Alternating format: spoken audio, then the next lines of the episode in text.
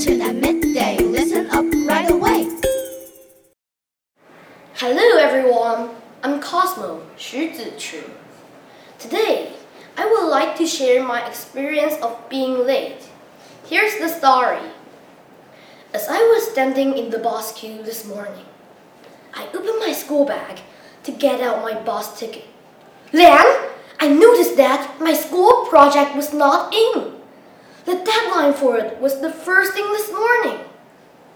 I was sure I had put it into my school bag last night. Had Ben, my two-year-old brother, taken it from my bag? I hate to think what he might have done to it by now.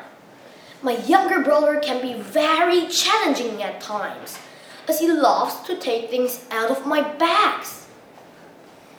I raced home and found that my project was lying on the bookshelf in my bedroom.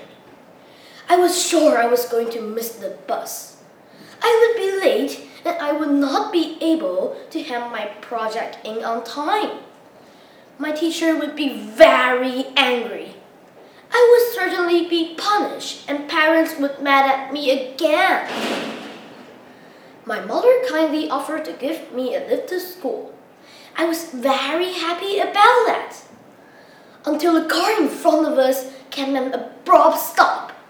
Mom nearly ran into the back of it.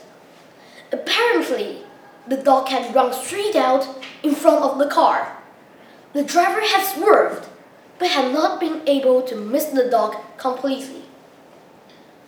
Fortunately, the dog was not badly hurt, but needed to be seen by a vet.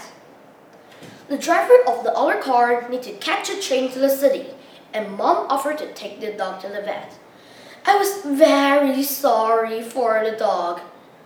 But why did the accident have to happen today? The vet said the dog would be fine, but he kept it in his surgery to make sure. That left mom free to take me to school.